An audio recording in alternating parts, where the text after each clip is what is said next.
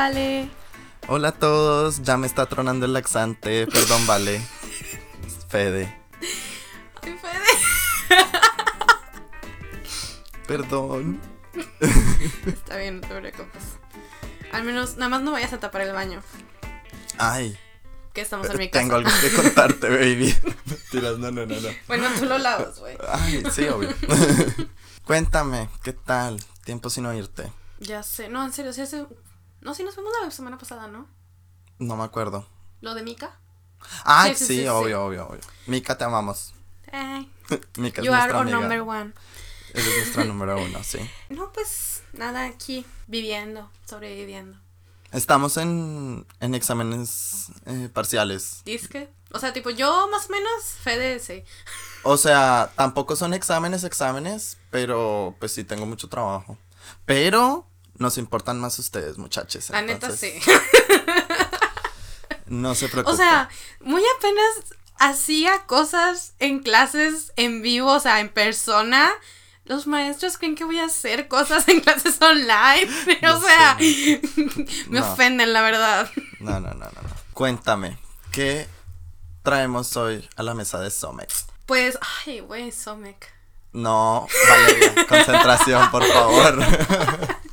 Ah, ¿Qué? ¿Cuál era la pregunta?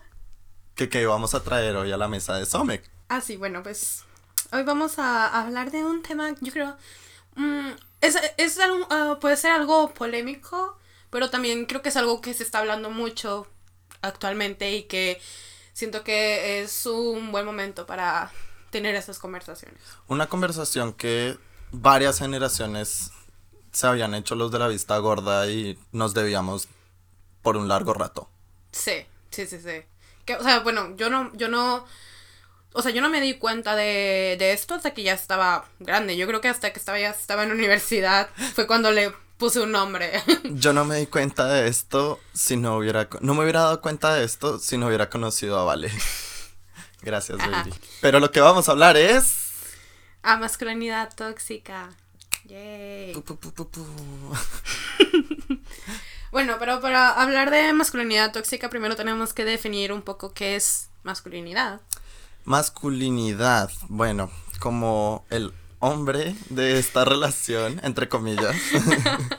no, no, no. Eh, definimos como masculinidad todas las características atribuidas al género masculino, valga la redundancia, características positivas o negativas atribuidas tradicionalmente a lo largo de los años y en todas las culturas que tenemos alrededor de nuestro bello y querido cuarentenado mundo. Sí.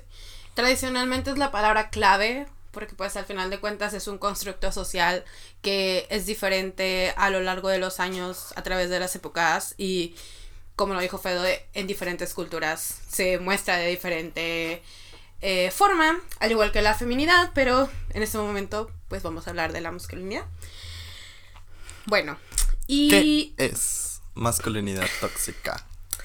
Bueno, la masculinidad tóxica es un término que muchas veces puede ser considerado algo flojo, porque pues es puede llegar a ser muy ambiguo, pero creo que es lo más acertado y que se utiliza para describir ciertas características que se derivan de la masculinidad, que pueden ser peligrosas, que pueden ser dañinas y pues generalmente se relacionan con cosas como el control, la dominación, la humillación, etc.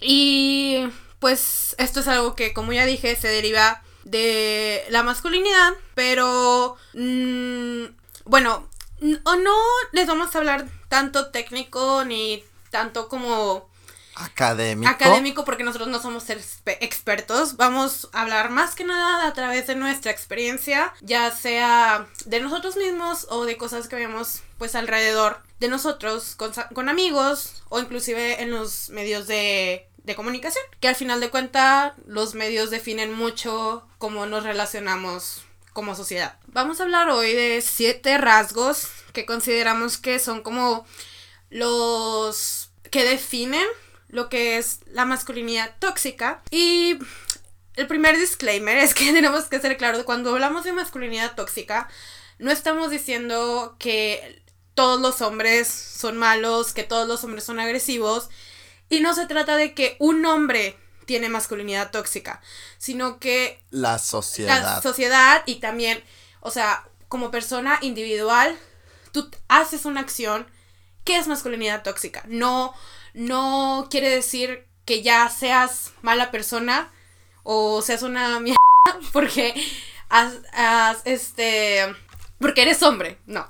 Simplemente son rasgos que muchas veces no nos damos cuenta y que pueden ir desde un puntito chiquitito hasta una escala en la que hay consecuencias más graves. Y sé, ese es, lo, que, lo que no queremos, ¿verdad? O sea, entre si dejamos pasar el primer nivel de, de violencia o de peligro, va a llegar a un punto en el que pues va a explotar. Entonces, les vamos a hablar de estos siete rasgos. También les vamos a decir de dónde viene este cuento de la masculinidad tóxica. Básicamente también cómo nosotros nos dimos cuenta, amigas. y, y, también, y también, no porque es amiga, date cuenta. Ok. Además, bueno, y pues también, o sea, después de esta ni tan extensa y esperamos no tan aburrida radiografía que vamos a hacer de este concepto que tanto hablamos pero poco sabemos a veces. Eh, vamos a decir, vamos a intentar decirles qué podemos hacer, qué hemos hecho nosotros, cómo podemos ir poquito a poquito deconstruyendo esa masculinidad tóxica. Sí, porque al igual, estos rasgos no son exclusivos de hombres, son cosas que cualquier persona ha, hecho o puede hacer, pero la cosa es que como un conjunto eh, se relacionan mucho con esta masculinidad tóxica. El primer rasgo del que vamos a hablar es el desprendimiento emocional. ¿Qué es desprendimiento emocional, vale? Pues, en, en, simples palabras, el desprendimiento emocional es la dificultad de, al expresar tus emociones. especialmente, pues, a otras personas. Es, esa dificultad que tienes a la hora de comunicarte. Pues esto puede pasarle a cualquiera, pero es muy común que a los hombres desde niños se les diga, se, eh, les divida a la hora de expresar sus emociones. Simplemente lo vemos a la hora de, de cuando se crían a, a los hijos esa típica frase de los hombres no lloran. Los hombres no sienten miedo. La falta de empatía que, que muchos hombres tienen, que yo siento que esa es una clave, porque, o sea, de hecho hay, hay, hay eh, ¿cómo se dice?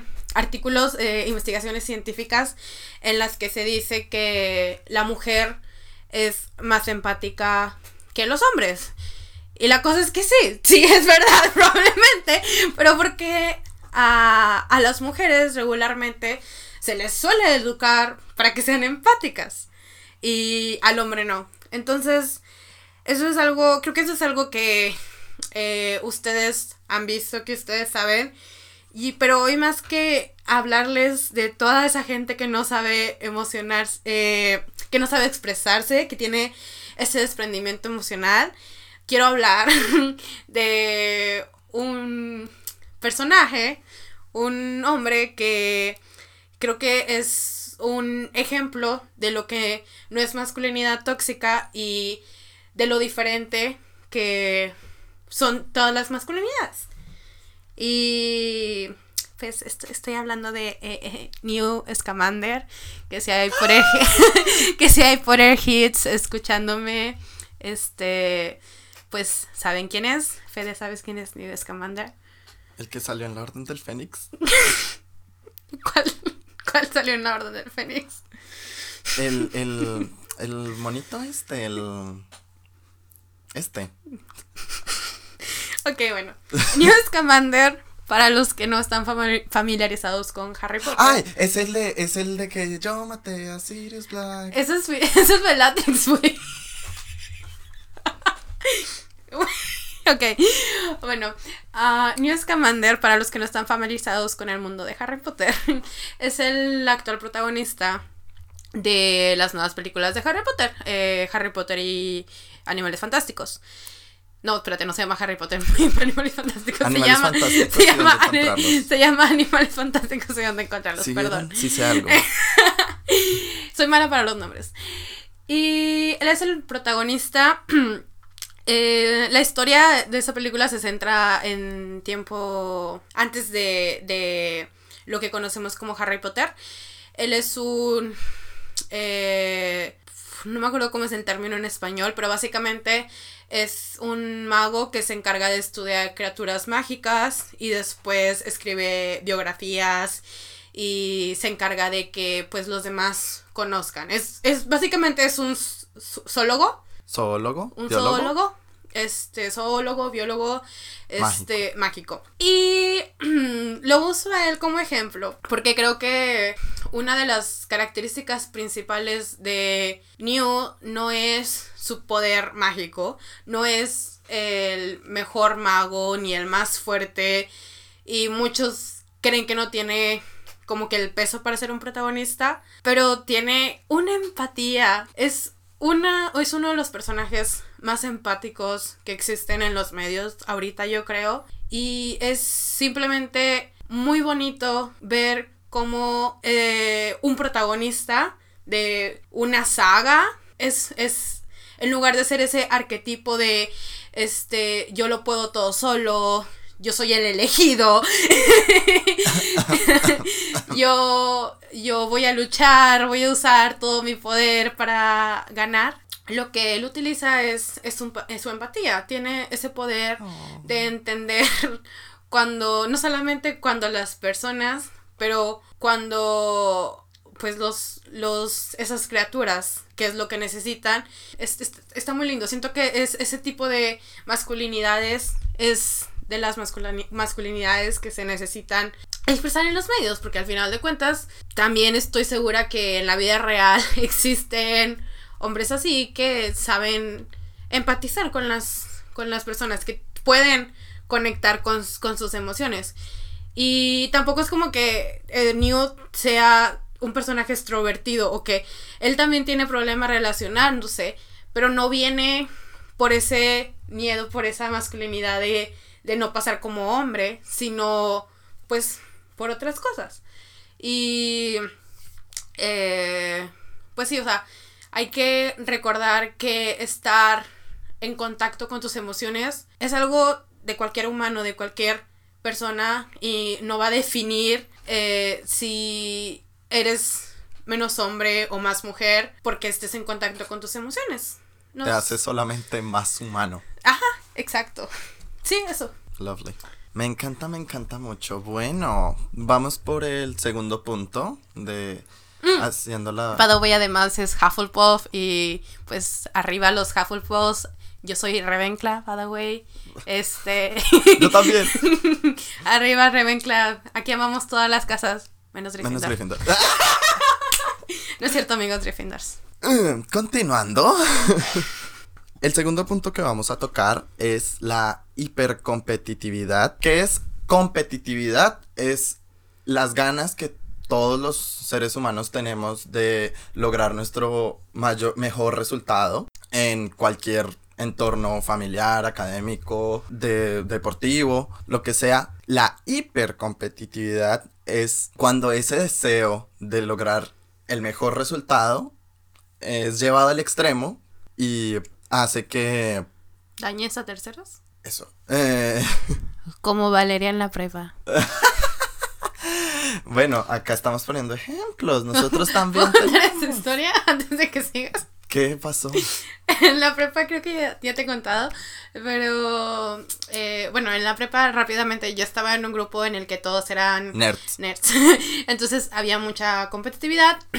Muchas veces era sana, pero otras veces no tanto. Eh, teníamos una maestra de matemáticas que siempre nos ponía, o sea, teníamos nuestros puntos, pero además ella nos daba puntos extra si terminábamos los trabajos más rápidos, si los primeros 10 entregaban esto y cosas así. Nos daba stickers y esos stickers al final los contaba y acumulaban puntos extra. Entonces, una vez, ah, yo, yo era súper intensa en la prepa. Eh, eh, En la prepa. Académicamente. Ok. Y... Perdón.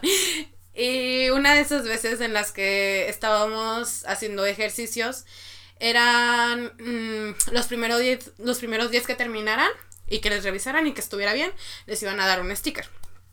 Y la cosa es que ah, yo tengo mi, mi, grupo de amigas que todavía siguen siendo mis mejores amigas y siempre hacíamos equipo en la prepa.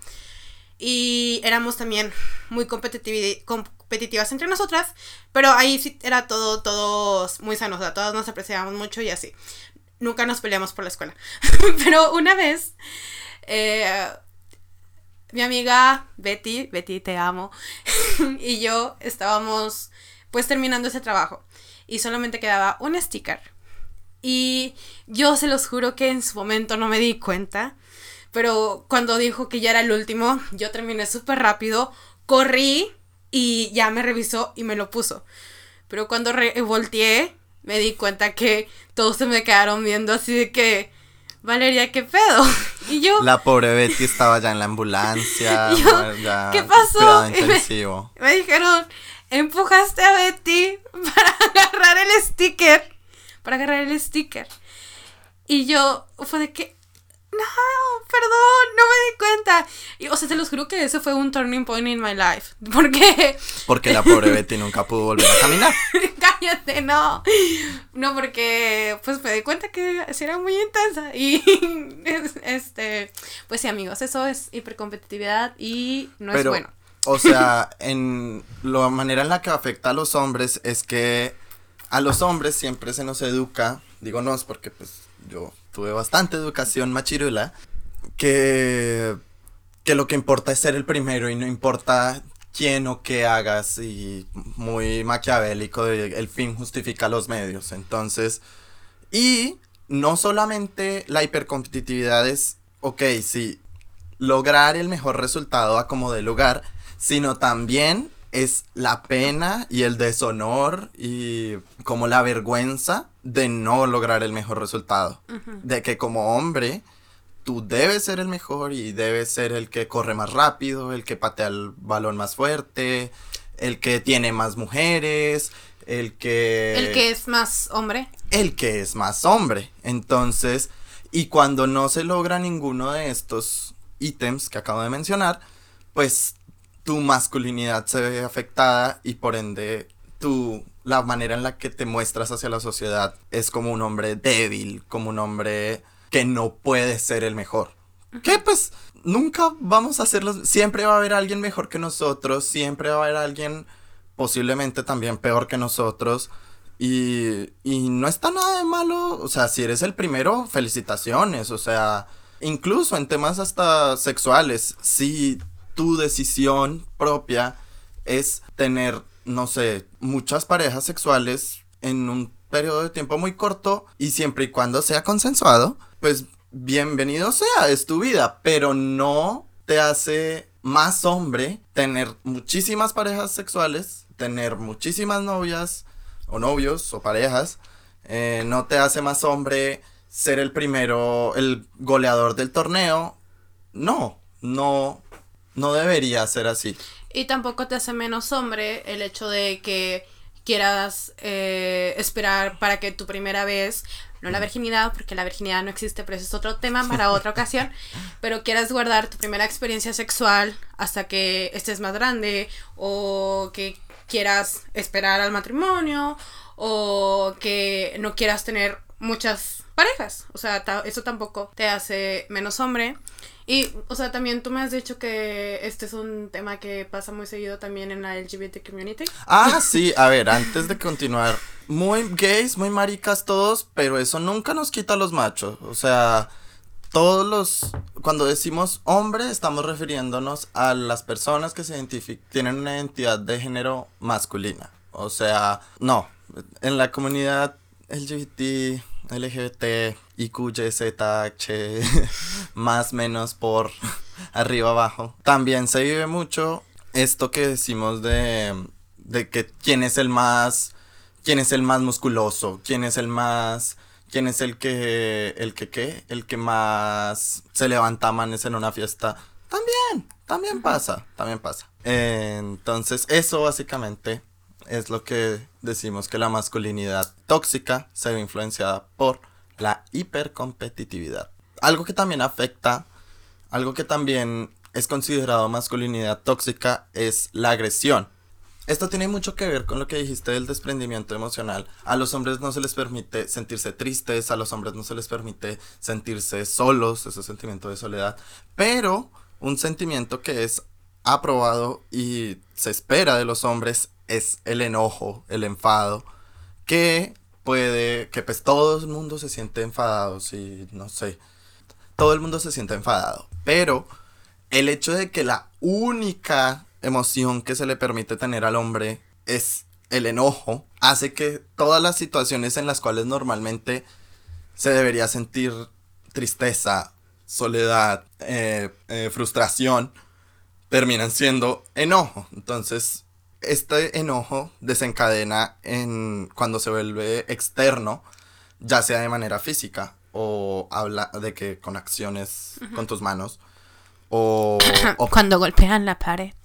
Eh, cuando se vuelve físico este enojo eh, se convierte en agresión, que es otro de los puntos que contribuyen a la masculinidad tóxica. Entonces, ¿qué es la agresión? Es cuando este enojo que tenemos reprimido en nosotros se convierte en una amenaza para las otras personas, ya sean nuestros amigos, pareja o familia. Entonces, la agresión es algo de una sola vez.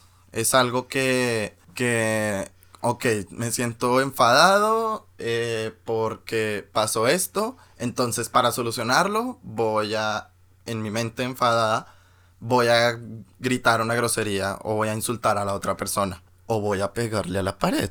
Cosas que... Que generalmente no tienen consecuencias muy fuertes, pero sí... Y no son sistemáticas. Ajá. Eh, y muy probablemente se hacen sin tener en cuenta las consecuencias que puede tener.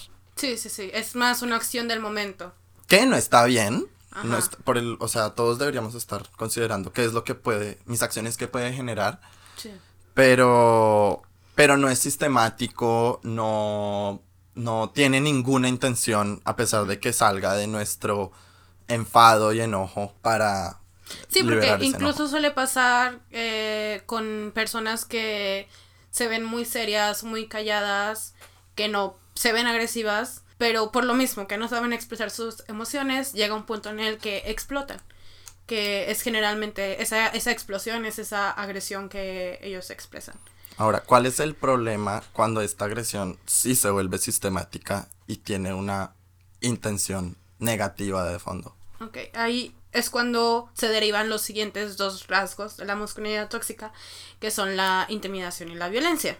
La intimidación es básicamente cuando quieres provocar un estado de temor en alguien y que regularmente es con el objetivo de obtener algo a cambio de esa persona. Y pues la violencia es el uso intencional de la fuerza, ya sea física, de la de un estado psicológico, de... O incluso el poder económico. Ajá, o amenazas no solamente contra la persona, sino contra uno mismo o contra un grupo de personas. Ahora, esto, la intimidación es simplemente algo que vemos en el bullying durante la escuela. O sea, regularmente, no, no siempre, pero regularmente los que practican el bullying son estos hombres que buscan intimidar alguien más débil, más... Lo que acabamos de decir, hipercompetitividad. Alguien que en el escalafón social de nuestra vida que pues en ese entonces, bueno, que igual bullying puede suceder en cualquier escenario, no solamente en el colegio. Sí, sí, sí. Pero es más común. Pero y eso es otro tema también, pero es uno, uno, uno de los ejemplos. Sí, intentar subir el estatus el estatus social de uno eh, basado en, en el sufrimiento de otra persona. Y la cosa es que muchas veces esta intimidación es una acción repetitiva. O sea, la gente que intimida a otras personas es porque ellos son intimidados en otro contexto. que muchas veces vemos eso, muchas veces vemos que en eh, la manera en la que educas a tus hijos es con la intimidación, eh, sobre todo eh, a, los hombres es, es muy típico eso que pues simplemente cuando un papá regaña a su hijo porque está llorando o porque no se defendió en la escuela. Pues sí, es, ese miedo que le tienen muchas veces a sus papás es algo que se expresa después en otro contexto, en el que ellos tengan el poder. O simplemente el abuso de un jefe a un, un subordinado. No necesariamente tiene que ser una mujer, muchas veces también hay intimidación hacia otro hombre. Y pues de ahí se deriva la violencia, que pues es algo que esperamos que no se escale, pero pues cuando estas, estas agresiones y estas intimidaciones son, como dijo Fede, sistemáticas y que se repiten una y otra vez, pues es cuando este se convierte en violencia. La cosa es que los seres humanos son tan, o sea, están tan geniales y por lo que son tan geniales son tan perversos. Tenemos la capacidad de de, de repente empezar a juntar sonido con sonido y sonido con sonido y sonido con sonido forma palabra y palabras forman idiomas y idiomas forman comunicación y a partir de la comunicación hemos formado todo lo que conocemos hoy en día. Eh, podemos juntar ladrillo con ladrillo y sube y sube y terminamos haciendo un rascacielos. Pero el problema acá es que esa misma capacidad que tenemos los humanos de, de o sea, pues creo que todos los animales, no sé. No soy biólogo. Eh, ya quisiera ser Scamander. Eh, sí es ese, ¿no? Sí. Vamos a eh, ah, eh, esa misma capacidad que tenemos es llevada también al otro extremo. Entonces, es todo lo que les estábamos diciendo. Ok, todos tenemos el derecho de, de sentirnos enfadados por el motivo que sea. La vida es injusta la vida es triste o demás, ok, sintámonos enfadados. Pero después, ¿qué? Después enfado con enfado, termina volviéndose bullying, termina volviéndose intimidación, termina volviéndose violencia. Y pues, lamentablemente, al día de hoy hemos. Seguimos sumando y sumando números que, que así como las palabras se empezaron a sumar, estos números de gente que se siente mal en el colegio, mal en el trabajo, eh, acosadas en la calle y cosas mucho más fatales. Sí, o sea, la, la clave de esto, de la violencia, es que muchas veces trae consecuencias. Trae consecuencias psicológicas, traumatismos, consecuencias físicas. Eh, y es, es, la diferencia con, con lo demás. Y ahora, esto no es nada más algo grande, no es nada más esa a esa persona a la que golpean todos los días, a la que, que sufre maltrato familiar o violencia de pareja. No, va desde cosas más chiquitas o cosas que uno ni se imagina. Como algo muy típico cuando yo estaba en la prepa. Eh, era que a la hora de que mis amigas querían cortar con su pareja, el vato les decía que si se que si terminaban se, iban a suicidar y hay un caso eh, que este voy a hablar no voy a decir los nombres pero eh, esta persona se declaró en frente de todos en la prepa a mi amiga sabiendo que mi amiga no estaba interesada. Pero como eh, se declaró con una canción y súper bonito y enfrente de muchas personas, mi amiga le dijo que sí, por la presión social y porque no quería verse como la mala del cuento, porque pues obviamente nadie más tenía contexto, solamente estaban viendo un acto romántico, entre comillas, y mi amiga le dijo que sí, Pero la semana terminó con él porque pues nunca, nunca había estado en sus planes eh, estar. Pero el vato empezó a decirle que estaba enfermo y que si, eh, si iba a morir y que la amaba y que quería estar con ella de que en sus últimos días y así.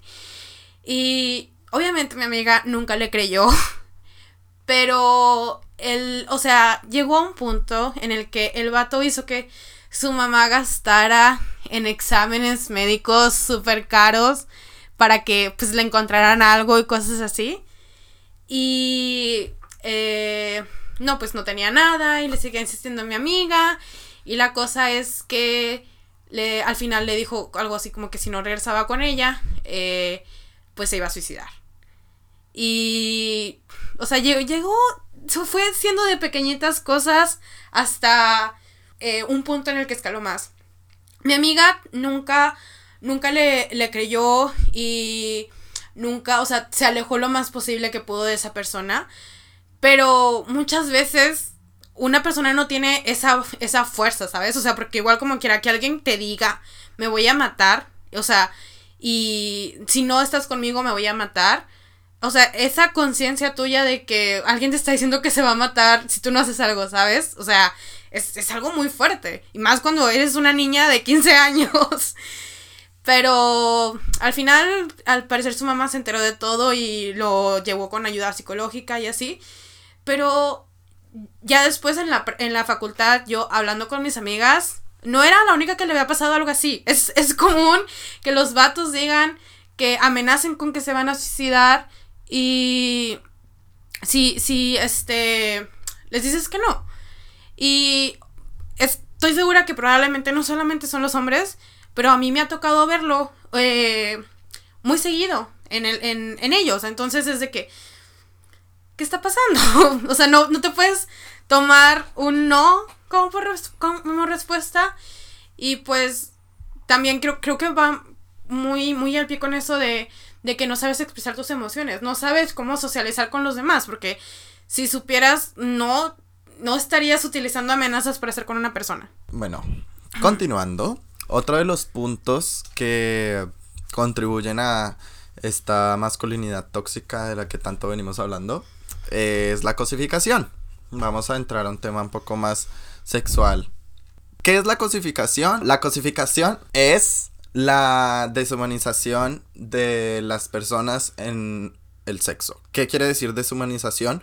Que no estamos viendo a la persona con la que estamos teniendo una relación sexual en el momento como una persona que es, como la persona que siempre es antes, durante, después del sexo, sino como un objeto, una cosa con la cual nosotros podemos satisfacer nuestro placer sexual.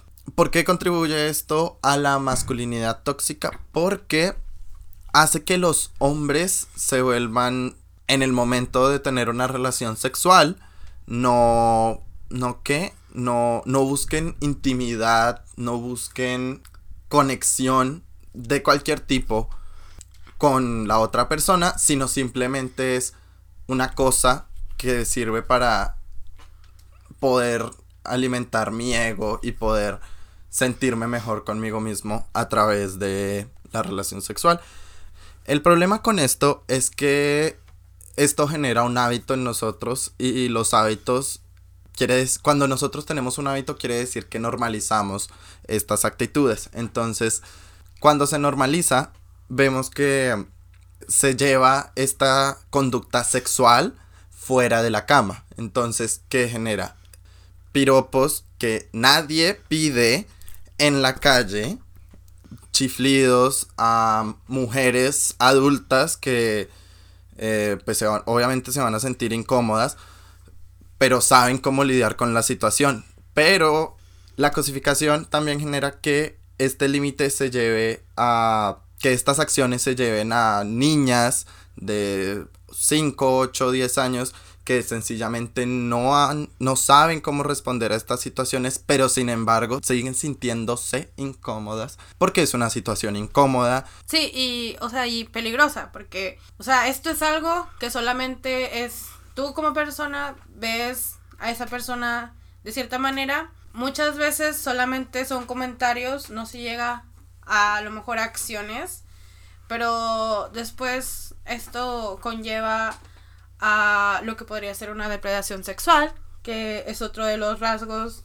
de esa masculinidad tóxica y que es la depredación sexual. Básicamente este acoso sexual abuso todas esas eh, acciones que ya pasan al, al punto de ejercer violencia sexual hacia la persona que pasa mucho y pues se deriva de esta cosificación, de esta deshumanización, porque muchas veces las personas que son agredidas, e incluso las personas que están agrediendo, no se dan cuenta de que es algo malo, no se dan cuenta de que están abusando de eso. Muchas veces las, las víctimas no se dan cuenta de, de lo que está pasando, porque es algo tan normalizado que se nos olvida. Eh, lo vemos, o sea, no, no, tiene que ser necesariamente una violación como tal explícita. Un acceso carnal violento. Ajá. Sino, o sea, simplemente cuando quieres decir, o sea, cuando estás con tu pareja y no quieres tener relaciones sexuales, pero llega un punto en el que te insisten tanto que simplemente para que ya no exista, tú accedes. O... Y esa insistencia nace pues de del no entender que yo estoy voy a tener una relación sexual con una persona, no con una cosa, no con un objeto. Y esa persona está en todo su derecho de negarse por cualquier motivo. Entonces, sí. Básicamente esto es eh, todas las cosas que nutren a este monstruo que a veces eh, que muchas veces no sabemos que tenemos. Entonces... sí, y eh, como ya dijimos, no es algo de que un hombre es masculinidad tóxica, sino que un, un hombre o una, una persona puede tener estas características de masculinidad tóxica. Exacto. Pero pero no se preocupen, amigues, no todo está mal, no todo es oscuridad y soledad y tristeza en este mundo encerrado en el que vivimos hoy en día. No, o sea, es una situación muy grave, es una situación que, que son unas características que muy probablemente no les damos un nombre propio por esto mismo de que les decimos que está muy normalizado porque las cosas son así porque sí. Y no es sino hasta el momento en el que nos cuestionamos qué es lo que qué es lo que yo estoy haciendo y las consecuencias que tienen mis acciones, hasta ese momento es que nos damos cuenta y fue como, ay. Como les dije, yo gracias a esta querida persona que tengo acá sentada al frente, me di cuenta de, de, también yo después me di cuenta por mí mismo, pero mi, yo vivía en un círculo social que, que pues sencillamente no cuestionaba, permitía todas estas acciones. Obviamente, lo que les estamos diciendo, yo nunca he hecho un piropo en la calle, yo... yo Uy, no, pero será bien tóxico, amigos. Soy tóxico, lo, lo asumo, pero estoy trabajando en ello, ¿ok?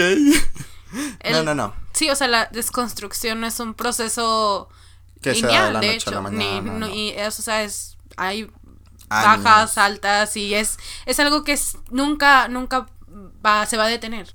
Y la cosa es que cuando, ok, nos damos cuenta y decimos, ok, somos adultos y, y decimos, sí, tengo errores que se basan en, en todo esto que les acabamos de contar, todo este rollo, este cuento tan largo, eh, pero que vale mucho la pena la cosa es que también dense tiempo ustedes mismos. O sea, piensen que, por ejemplo, yo conocí a Vale cuando tenía 19. cuando tenía 19 años. Entonces, la persona que conoció Vale, la persona que, que, que dijo que se presentó al frente de Vale, tomó 19 años para formarse. Muchas veces ustedes van a tener todas las mejores intenciones y van a decir, ok, sí, eh, estoy cometiendo errores, voy a cambiar. Y en lo que sea que hagan, en este caso, masculinidad tóxica.